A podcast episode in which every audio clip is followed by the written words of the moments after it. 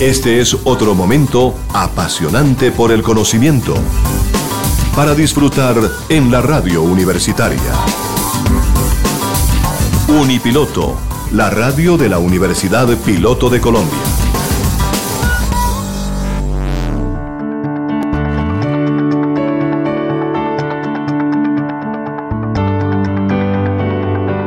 En Unipiloto Radio presentamos El Mundo del Trabajo. Bienvenidos a la información, las reflexiones, el análisis, las posibilidades del ser humano y las tendencias actuales en un mundo donde la capacidad, formación y experiencia de las personas son vitales para sobrevivir en el mundo laboral. El Mundo del Trabajo un programa realizado en Unipiloto Radio bajo la dirección del abogado con maestría en bioética, Gabriel Ignacio Gómez Marín. Coordina Estefanía Gómez Castaño, estudiante de sexto semestre de negocios internacionales en la Universidad Piloto. Participación institucional de Tito Martínez Ortiz, voz oficial de Unipiloto Radio. Con ustedes, nuestro equipo de trabajo.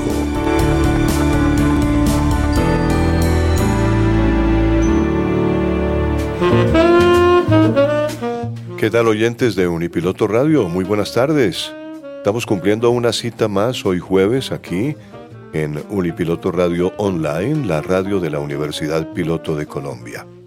Estamos llegando ya a cumplir 13 años de actividad en la radio de la universidad y nuestra universidad está cumpliendo el mes entrante 60 años de haber sido fundada por estudiantes para estudiantes. Algo inédito en la educación en Colombia sucedió hace 60 años, cuando unos estudiantes que estaban descontentos en otra universidad dijeron queremos otra universidad y fundaron la Universidad Piloto de Colombia. Un gran piloto que ha resultado en la educación colombiana. Bueno, placer en saludar a nuestra mesa de trabajo. Hoy tenemos una invitada especial. Se trata de Sara María Caicedo. Ella es una consultora de la empresa Me Empleo 4.0. También está con nosotros Jesús Emiliano Castañeda Palacios, experto en empleabilidad. El doctor Octavio Arcila Quintero, que es filósofo y abogado, experto en bioética laboral. Estefanía Gómez Castaño, coordinadora artística y cultural de nuestro programa. El ingeniero James Olarte Pedraza, que gracias a su ayuda este programa sale con es, efectos de sonido y todo en perfecto, eh, eh, perfecto sonido. Productor del programa radial James Olarte. Este servidor, Tito Martínez Ortiz, conductor del programa radial, con la dirección general del doctor Gabriel Ignacio Gómez Marín, que es abogado laboralista, experto en... Eh, eh, relaciones bioéticas laborales y naturalmente nuestro director aquí en el programa. Bien, señoras y señores, vamos a comenzar. Entonces le damos la bienvenida a la doctora Sara María Caicedo, consultora de la empresa Me Empleo 4.0. Sara María, muy buenas eh, tardes. Muy buenas tardes para ustedes. ¿Qué tal, Tito? ¿Cómo estás? A, a, James, a Jesús, a Octavio, a Estefanía y a todos los oyentes. ¿Cómo se encuentran el día de hoy? Pues eh, muy contentos de tenerte aquí en estos micrófonos de la Universidad Piloto de Colombia. Esta es nuestra radio que la llamamos Unipiloto Radio Online. Y muy contentos de que tú nos hayas eh, acompañado en el día de hoy para hablar sobre aplicación de la ética y los valores laborales. Pero en principio quisiera, eh, Sara María, que nos contaras un poquito de ti. ¿Quién eres tú? ¿Qué haces? ¿En dónde estás trabajando? ¿Con quién estás eh, vinculada? Eh, claro que sí, Tito. Te cuento un poquito sobre mí, que esa creo que es una de las preguntas más, más curiosas que siempre nos hacen, porque es difícil resumir nuestra vida en pocas palabras. Efectivamente. Em, bueno, soy una docente universitaria, gerente de proyectos, esposa, madre, me encanta la transformación de naciones, llevo ya 23 años trabajando en diferentes tipos de empresas, como empleada, pero también como consultora, entonces también hablo un poco desde esa orilla cuando, cuando vamos a comenzar a hablar de este tema.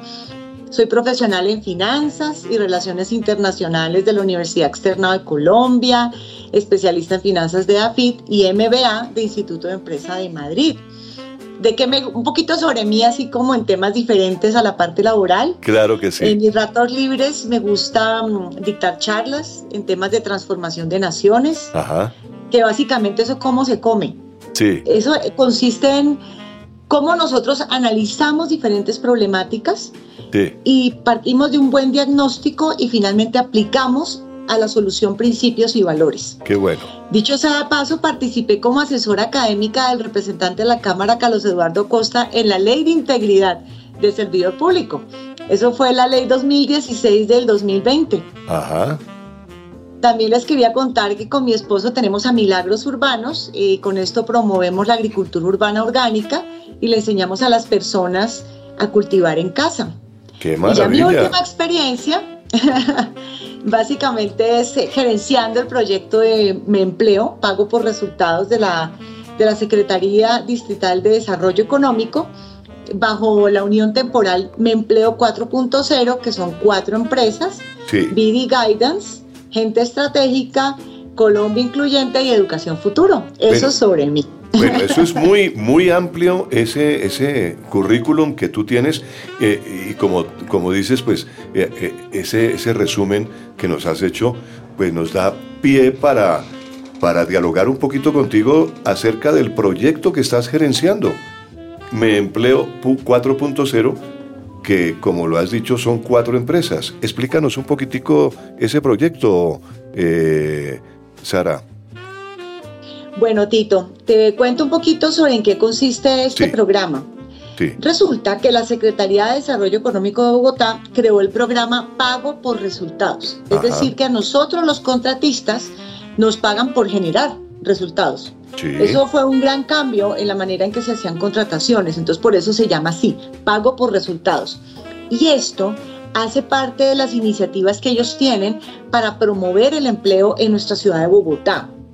Entonces la Unión Temporal Me Empleo 4.0, nosotros somos uno de los operadores de este programa. Iniciamos el 21 de agosto de este año y vamos a estar durante nueve meses hasta abri- abril del próximo año nuestra intervención tiene un alcance de 4.244 personas que tienen que cumplir con qué requisitos. Mayores de edad. Pueden ser nacionales o extranjeros que tengan permiso de trabajo, que vivan en Bogotá y que actualmente no cuenten con un empleo formal ni estén participando en otros programas de empleabilidad que tiene el distrito, como por ejemplo Empleo Joven, Sí. Impulsa el Empleo, o que estén con otro prestador de pago por resultados. Esto es muy importante, lo que les voy a decir es que no requerimos ningún tipo de formación académica específica. Y aquí lo que estamos haciendo es un tema de empleabilidad para personas que pueden ir desde el CISBEN, incluso hasta personas que tienen maestría. Oh, Entonces es amplísimo el alcance. Sí. Y, y digamos una persona que no tenga estudio o maestría, eh, en, pero, pero tiene una larga experiencia en su campo, ¿podría estar? ¿Podría a- aspirar también? Claro que sí, mira, y hay una cosa muy importante. En algún momento de mi vida yo fui candidata a la Cámara de Representantes este año y una de las grandes cosas que me decían las personas cuando yo iba a las diferentes localidades era, Sara, estoy a estuve a pocas semanas de conseguir mi pensión. Y son personas que ya tienen más de 50 años, más de 55, 60 años, y es muy triste. Entonces también este programa es para ellos, para que puedan completar sus semanas. Claro, Entonces todos más que bienvenidos. exacto. Pues interesantísimo el, el- el- el programa, eh, Sara. Eh, ¿Cuántas etapas encierra el programa? Mira, tiene cuatro etapas. La primera etapa es la convocatoria. Que es un poco comenzar a contarle a todas las personas sobre el programa, lo hacemos a través de diferentes medios de comunicación, redes sociales, campañas, incluso vamos a ir a las calles, a lugares de, bastante tráfico, a entregar volantes, pero también nos vamos a apalancar en fundaciones, en instituciones educativas, para poder hacer como un llamado a esos candidatos que están buscando empleo. Correcto. Por el otro lado, tenemos lo que se conoce como la etapa de registro, caracterización, perfilamiento y orientación. Y básicamente consiste en que, en que luego que tú ya te enteraste del programa, te generó como un interés, te vamos a pedir que te registres en un formato. Ahí nosotros verificamos que efectivamente la persona cumpla con la elegibilidad que yo te comenté anteriormente. Este formulario, ¿dónde lo podemos encontrar, Sara? Lo pueden encontrar en www.meempleobogotá.com. Repitámoslo, Sara. www.meempleobogotá. Todo unido, ¿no? Me empleo Bogotá, todo unido. Sí, ajá. y ahí nos dejas tus datos en un formulario de contacto. Luego nosotros te vamos a contactar a través de una mesa de ayuda y vamos a pedirte pues ya la información para poder hacer una mm, a, poder diligenciar tu hoja de vida o si ya la tienes en PDF no la puedes adjuntar en este formulario. En esta fase lo que hacemos es mirar cuáles son tus intereses, los estudios que tienes, la experiencia laboral em, y lo que hacemos es orientarte para que puedas tener una mejor búsqueda de empleo. Entonces, si de pronto tienes a alguien en tu casa que puede que tú no estés desempleado, pero sí tienes a alguien que está buscando empleo, sugiérele que, que, nos visite en nuestra, y que diligencia el formulario en la página de Mi Empleo. ¿Qué sucede después, Tito? Resulta que tenemos un componente de formación en habilidades blandas y duras. ¿Esto qué, qué quiere decir? Que a, veces los empleadores nos están pidiendo que subsanemos algunas brechas, eh, digamos, de competencias.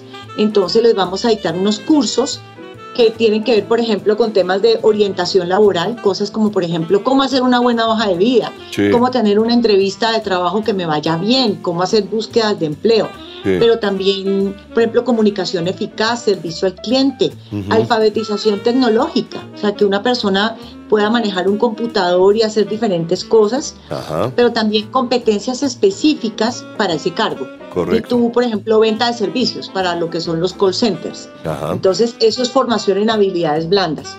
Y la cuarta fase es conexión con empleadores y colocación. Entonces, nosotros, mientras que ustedes están entrando por esta convocatoria, también a la vez estamos llamando a posibles empleadores, que pueden ser empresas, instituciones, incluso empresas del gobierno. Sí para, identificar qué tipo de necesidades tienen, qué cargos les hacen falta, eh, qué perfil requieren, eh, cuáles son las condiciones de esa vacante. Y nosotros entonces lo que hacemos es hacer una conexión entre los candidatos, sus hojas de vida y las vacantes. Correcto. Pero entonces, estamos hablando, estamos hablando, Sara, de una bolsa de empleo sí, somos como una, somos una agencia de, empleabilidad. exacto, es una agencia de empleabilidad que podríamos, para algunas personas, eh, identificarla como una bolsa de empleo, donde pues de ciertas características, ¿no es cierto?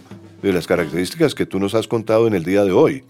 Porque es, es, importante. Un programa, sí, es un programa hermoso, Tito, porque no solamente es como que aquí está tu hoja de vida y buscamos algo por buscadores o por palabras claves eh, para las vacantes, sino que también te orientamos, también te damos formación en competencias blandas y duras y es una, una relación cercana con nuestros empleadores porque lo que queremos es, son relaciones exitosas. Claro, claro, claro. Ahora, eh, hablando de valores en el trabajo, eh, Sara, ¿por qué, ¿por qué serían importantes los valores en el trabajo?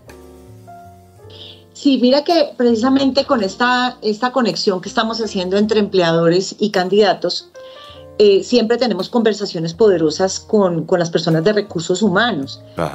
Ellos nos comienzan a hablar que lo más difícil es conseguir personas comprometidas, que sean diligentes em, y que su gran reto es la reducción de la rotación de personal.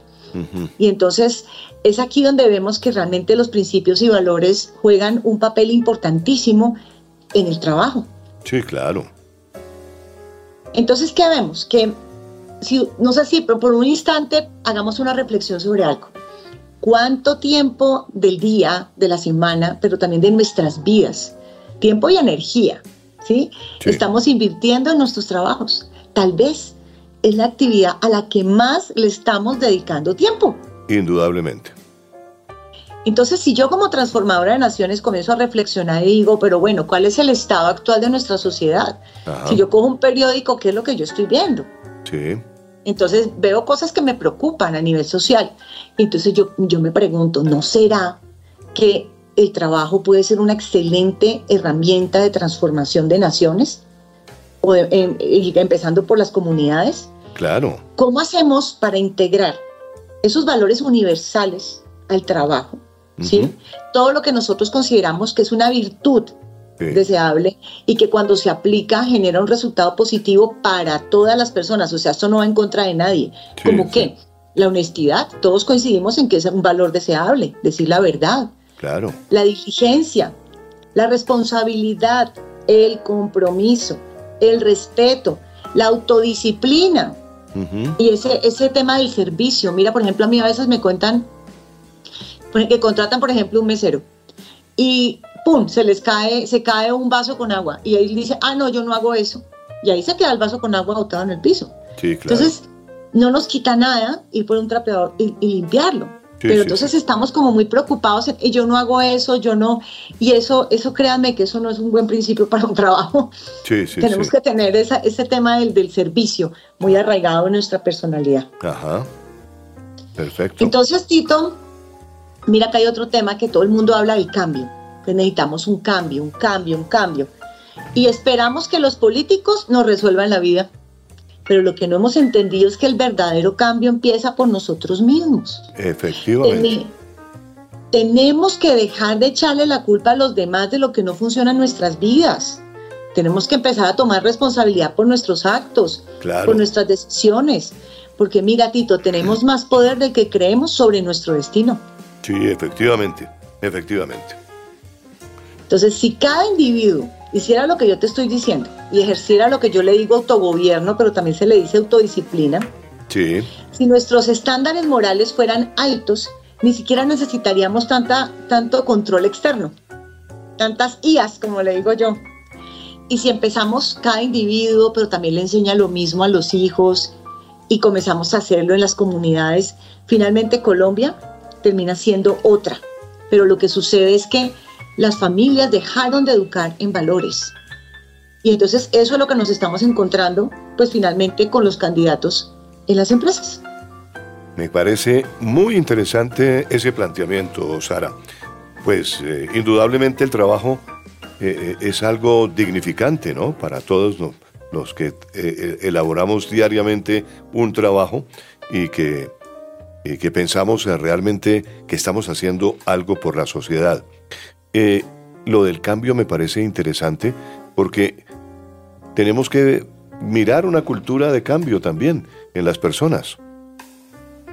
Exacto, entonces todo el mundo quiere un cambio, pero ¿y quiénes quieren cambiar? Ahí sí ya nadie levanta la mano. Claro, efectivamente. Entonces, y otro lado, imaginémonos esto, ¿qué pasaría si todos los individuos de una sociedad fueran perezosos, deshonestos, codiciosos, individualistas, egoístas y que solamente estuvieran pensando en su beneficio económico.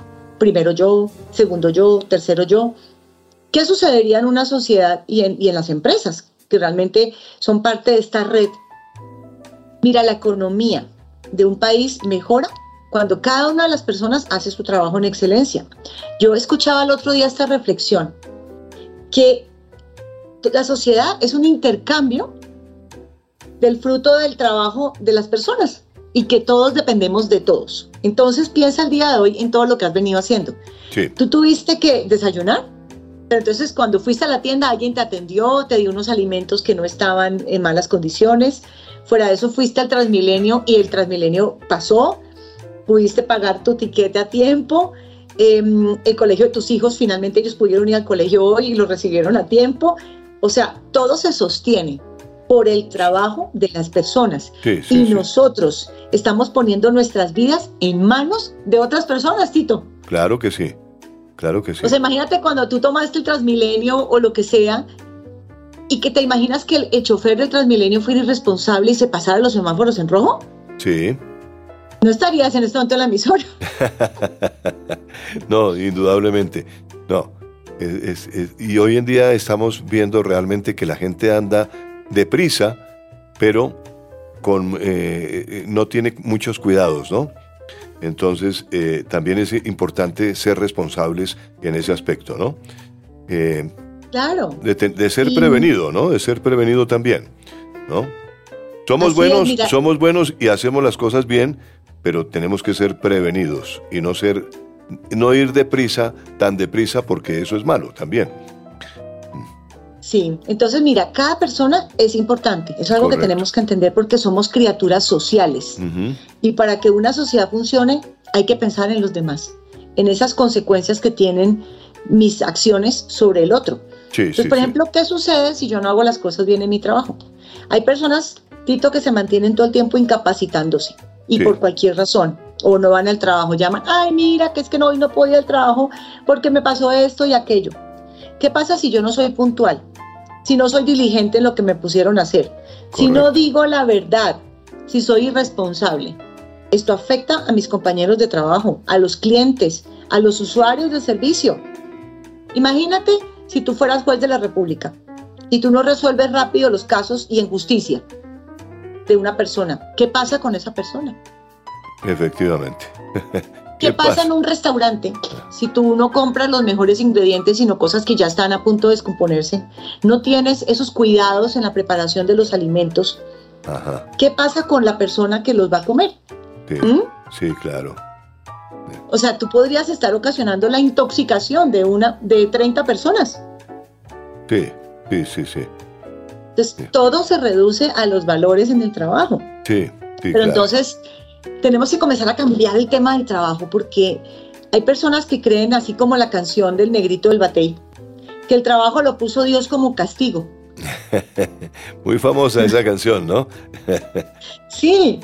Que, ¿Cómo es que es la canción, Tito? ¿La cantas? Eh, a mí me llaman el negrito del batey. Claro. Porque el trabajo para mí es un enemigo. que lo puso Dios como castigo, favor. Pero mira, realmente el trabajo es una herramienta de bendición para nosotros y para nuestras familias. Y no es solamente que yo extraigo del trabajo dinero para poder pagar las cuentas, sino que mi trabajo tiene que tener una trascendencia mayor. Claro, claro. Mira, en el trabajo somos retados diariamente y es ahí donde tenemos que darle voz a nuestros valores. Sí, sí, sí. Estamos todo el tiempo enfrentando situaciones, esto nos hace crecer. Enfrentamos problemas, conflictos con el jefe, los compañeros de trabajo, dilemas relacionados con estos conflictos, pero también corrupción hemos visto en algunas empresas o en algunos empleados. Entonces, ¿cómo yo resuelvo estas situaciones? A mí me define como persona. Pero también hay una cosa que les quiero decir, es que no salgamos corriendo de todas partes, porque entonces vemos un problema y salimos corriendo. Mm. Miren chicos, no existe un trabajo perfecto. No existe. Y tenemos que realmente aprender a perseverar, a tener disciplina. Sí en los trabajos aprendemos un montón de cosas, sistemas de información, nos capacitan, aprendemos cosas nuevas que no las aprenderíamos encerrados en la casa, ¿sí? o viendo televisión. conocemos personas, yo no sé si los que me están escuchando tienen amigos de sus trabajos anteriores, con los que todavía se hablan y que son súper amigos. Entonces nos permite tener nuevas posibilidades. Entonces nos permite desarrollar esa dimensión social del ser humano. Claro. A que nunca habían visto el trabajo con esos ojos. en efecto, y eso pasa mucho, Sara. Realmente nos, nos, nos pasa realmente los, a, quienes hemos tenido varios empleos. Eh, históricamente eh, eh, nos retiramos de una empresa y nos olvidamos de nuestros compañeros, de quienes fueron nuestros compañeros, ¿no? Y entonces de pronto eh, surgen cosas y dicen, ay, fulanito de tal, que tan, que tan buena gente, que es un experto en tal cosa, ¿no? Pero como esa persona no se ha preocupado por, por estar en contacto con las otras personas, pues muchas veces se desperdician oportunidades también, ¿no? Sí, de ahí eh, la importancia, Tito, de dejar un buen nombre donde tú vayas. O sea, porque una de las cosas que nosotros preguntamos cuando vamos a emplear a alguien es, dame tus referencias laborales. Sí, en efecto. Yo voy a llamar a tus ex jefes y ellos van a dar un concepto sobre ti. Entonces, más te vale dejar las puertas abiertas. Claro. Siempre. Claro, claro. Sí. Entonces, una cosa que tú decías eh, es sobre el trabajo digno. El trabajo efectivamente dignifica a las personas. Sí. Nos hace sentir útiles, nos da una sensación de realización personal. Y acá viene un tema que yo sé que es espinoso y es el tema de los subsidios. Los subsidios no son buenos para las personas, porque muy en el fondo el mensaje que estamos enviando es que las personas no son capaces producir su propio sustento. Correcto. Más aún cuando tú no estás hablando de niños, no estás hablando de personas que están enfermas o que ya están muy ancianitas. Sí, Son personas que tienen todas sus capacidades bien puestas. ¿Por qué razón no serían capaces de conseguir su propio sustento? Mira, hay Sí, un sí, versículo que yo creo que algunos lo han escuchado. Cuando comas el trabajo de tus manos, bienaventurado serás y te irá bien. sí, O sea, no está diciendo cuando recibas el subsidio de tus manos, bienaventurado serás y te irá bien. No, está diciendo el trabajo de tus manos. sí, Mira lo claro que es esto. Sí, Entonces, el problema de los subsidios es que le quita dinamismo a las economías, no hay incentivo para que las personas se esfuercen y aquellos que observan cómo otros ganan, o sea, están percibiendo un dinero sin trabajar, pues se desmotivan. sí, eso es cierto. Mm, Entonces, consideran que esto es injusto. ¿sí? Sí, Entonces, ¿cuál es nuestra misión? Tenemos que enseñar a pescar y no dar el pescado. Y cada oportunidad que te den, aprovechala al máximo, da lo mejor de ti, porque el que es fiel en lo poco es fiel también en lo mucho. Esto te abre puertas, entonces así sea una asignación pequeñita, con un salario que pronto no era el que tú querías, da lo mejor de ti porque estoy segura que se te va a abrir una puerta más grande si lo haces bien. Me parece interesantísimo. Todo eso, aunado, indudablemente es una eh, magnífica oportunidad que tiene el ser humano, ¿no? Así es, pero mira que aquí viene otro tema que también es un tema espinoso y es el tema de la honestidad. Sí, Nos están hablando que en los trabajos las personas andan diciendo a veces, andan diciendo mentiras ajá, o también están haciendo mal uso del tiempo. Sí, Entonces se dedican a asuntos personales, se la pasan hablando con los amigos, tomando cafecito, atendiendo llamadas eh, o distraídos en las redes sociales. Tito, no te imaginas la cantidad de tiempo que la gente está perdiendo en esto. Acá hay que Sí. tener mucha autodisciplina para controlar ese tipo de temas. sí. Correcto. Y eso hace parte de la honestidad. Y del, del respeto que debemos tener también por, eh, por la empresa, ¿no? O la- o la- para la persona que estamos trabajando, indudablemente. Así es, Claro. así es. Bueno, y aquí viene otro tema y es por qué las personas se desmotivan en los trabajos y, y, no- y entonces viene un, algo que se llama la vocación, el llamado. Sí, Muy pocas personas, si tú les preguntas cuál es tu vocación, cuál es tu llamado, te van a poder responder eso sin pensarlo tanto. sí, sí, sí. ¿Alguna vez te has preguntado para qué eres bueno? Claro, indudablemente. esa es una, ¿Cuáles esa es una tus- pregunta sí. muy importante, ¿no? Muy importante porque Sí. si uno descubre realmente cuáles son sus máximas cualidades, va a triunfar mucho más fácilmente, ¿no? Claro, además porque se te facilita hacerlo bien. Sí, Pero entonces nos han, también nos han hablado mucho de que es que uno no puede hablar de sí mismo, uno no puede jactarse de nada, y eso está bien. Hay que tener un concepto balanceado de nosotros. Claro. Pero así como yo no puedo exagerar quién soy yo, tampoco puedo demeritar lo que tengo. Sí, entonces, sí, sí. si yo soy buena para, no sé, para analizar números, ajá, soy buena. claro. Y eso está bien, eso no es pecado confesar eso, o sea, no está mal. Sí, ¿Me lógico. entiendes? Entonces, hay que entender muy bien cuáles son tus talentos, tus aptitudes, tus habilidades, tus competencias, qué es lo que se te viene bien. Yo a veces digo, ¿tú qué podrías hacer así no te pagaran? O sea, si no te pagaran, ¿en qué trabajarías feliz? Entonces, ahí es donde uno dice, tal vez hay que empezar la búsqueda por trabajos similares a esos, porque es ahí donde tú realmente vas a ser muy feliz y vas a dar lo mejor de ti. Claro, claro, claro. ¿Tú habías pensado, Tito, que no existen dos personas iguales en toda la historia de la humanidad, porque somos únicos e irrepetibles e incluso nadie tiene la misma huella dactilar que tú tienes. No, y ni siquiera se da en las mismas familias, ¿no? Digamos, en, una, misma familia de, de, dos o tres o cuatro personas o, o hasta más personas, muy difícilmente encuentras dos personas iguales, ¿no? Así es, y entonces ni se hable del tema de dones y talentos. Cada uno de nosotros tiene como haga de cuenta como un conjunto de dones y talentos únicos, pero lo que estamos viendo es que la gente no se cree el cuento.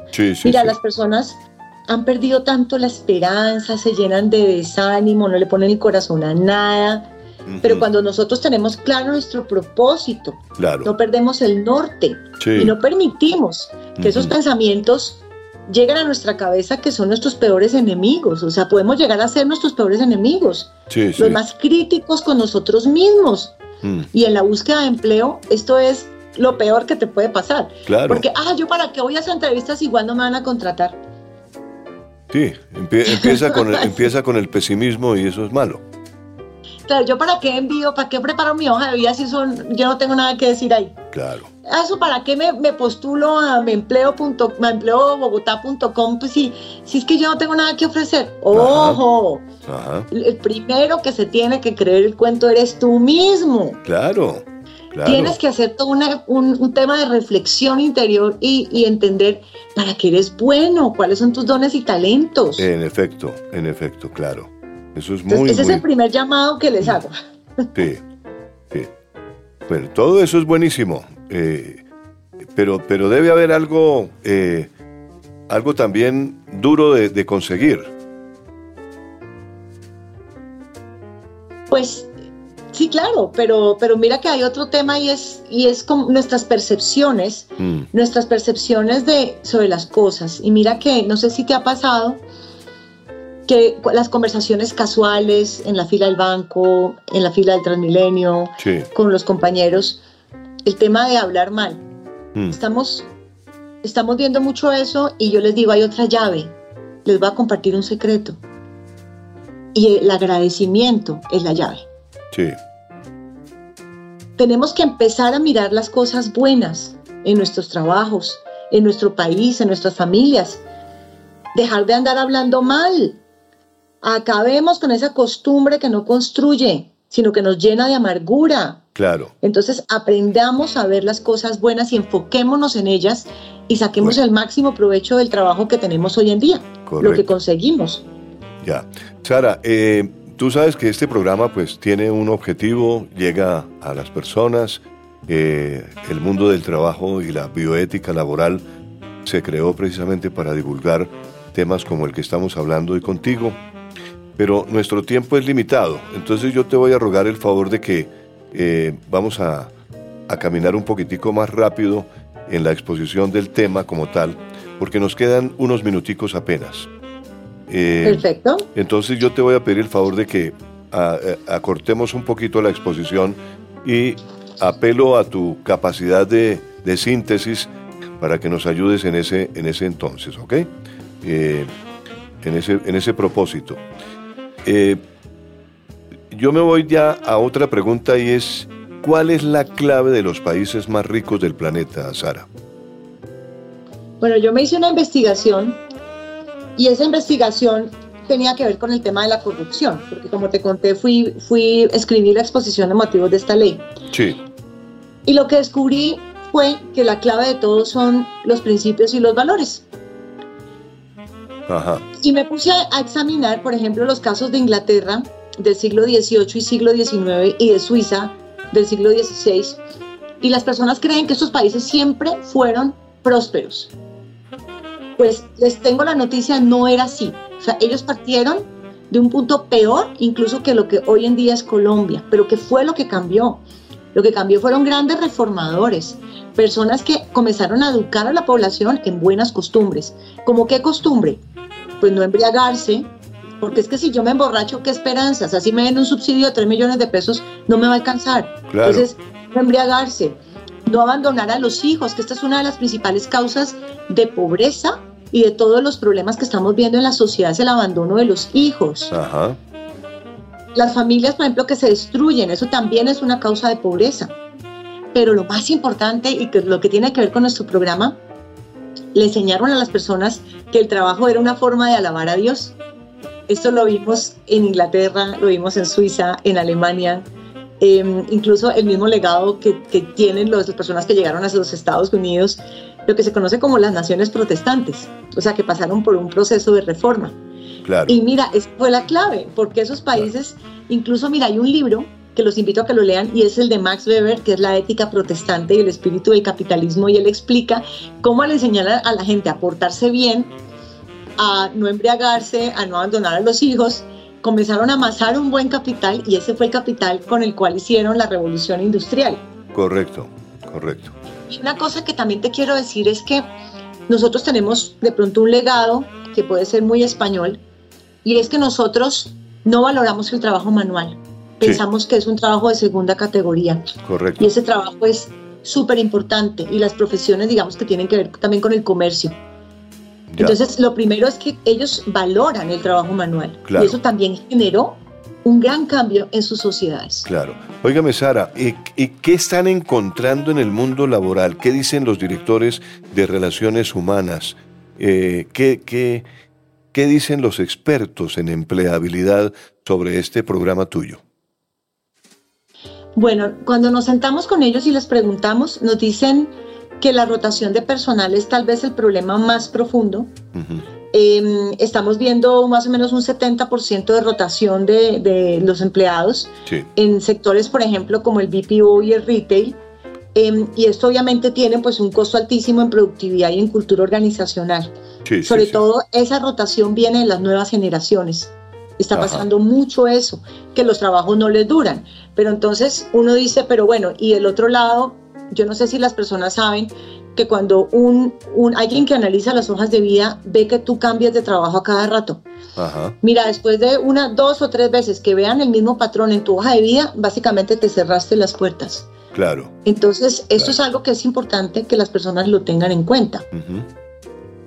Porque pensamos que no tiene consecuencias que yo cambie, simplemente me ofrecieron un poquitico, unas condiciones un poquito mejores y me fui. Entonces, eso hay que tener mucho cuidado de no hacerlo. Claro, claro. También, por ejemplo, mira, el 51% de los empleados se limitan a solo tareas básicas de su trabajo, o sea, no dan la milla adicional. Y eso es la expectativa también, que salgamos un poquito más allá de lo que me contrataron, entre, entre comillas. De acuerdo. Eh, mm, también las personas cada vez quieren más como trabajo en casa, trabajo desde casa, home office. Esto se volvió muy común con el tema de la pandemia. Claro. Claro, indudablemente. Obviamente, em, sí. tenemos hoy en día la ayuda de la tecnología que nos eh, permite trabajar desde casa. Eh, pues, es decir, algunas profesiones pueden eh, hacerse desde casa sin ningún problema, pero no todas se pueden hacer, ¿no? Así es, no todas se pueden hacer, em, pero sí, sí estamos viendo como un patrón. Claro. Eh, que las personas están cuando pues les hacen la oferta laboral y todo dicen, sí, pero ¿será que yo puedo trabajar un par de días desde mi casa o cosas así? Yo quiero cerrar, yo quiero cerrar contigo esta, esta situación del programa preguntándote si realmente le ves futuro y, y ya eh, cerrando el, el, contenido de, de, la entrevista contigo, es de dónde podrían encontrar mayor información aquellas personas que nos escuchan y que puedan tener un interés profundo en lo que tú has dicho. ¿Dónde lo pueden encontrar? Repitámoslo dos, tres veces si quieres y me, me, me concluyes un poquito más eh, eh, esta parte final. ¿Sí? Sí, mira, este es un excelente momento para buscar empleo. Yo te puedo decir que estamos recibiendo muchísimos requerimientos de cargos en empresas. Claro. Es un momento muy bueno. Entonces, por favor, tomemos, tomemos acción. Em, ¿Qué debemos hacer? Pues ingresar a la página web de nosotros, que es y diligenciar el formulario. Sí. www.memempleobogotá.com. Sí. Em, o también nos pueden seguir en las redes sociales de Mempleo Bogotá, que están en Instagram, en Facebook. Y tenemos un teléfono que lo va a repetir varias veces para que nos llamen. Sí. Es el 324. Sí. 679-5955. 324. 679-5955. Para las personas que estén interesadas que puedan llamar ya mismo. 324-679-5955. Bien interesante, fácil de aprender. Así es, entonces los invito a que, a que lo hagamos. Miren, el trabajo es una bendición, el trabajo te abre tantas puertas, conocer gente nueva, aprender nuevos oficios, aprender nuevas cosas. Entonces, eh, ánimo, ánimo y tienes dones y talentos, ponlos a trabajar. No, te, no desaproveches esta oportunidad, de verdad que sí. Entonces los invitamos a que, a que se postulen, a que nos, nos envíen sus, sus datos y, y que participen en nuestros programas y obviamente también en, los programas de formación que vamos a tener. Sara María Caicedo, un agradecimiento muy especial a ti por esta entrevista de hoy. Quedas invitada para una próxima oportunidad. Ya nos gustaría un poquito más de resultados del programa. Cuando tengas muchos resultados, aquí estaremos abiertos siempre para divulgarlos y, complementar toda esa información que nos has dado en el día de hoy con los eh, resultados de tu programa, ¿ok? Claro que sí, muchas gracias Tito, muchas gracias a Gabriel también por ser nuestro conductor, del, nuestro director del programa y a todos los oyentes y pues quedamos muy atentos a, todas sus inquietudes. Perfecto. Hemos tenido eh, hoy el grato placer de estar con Sara María Caicedo, nuestra invitada especial.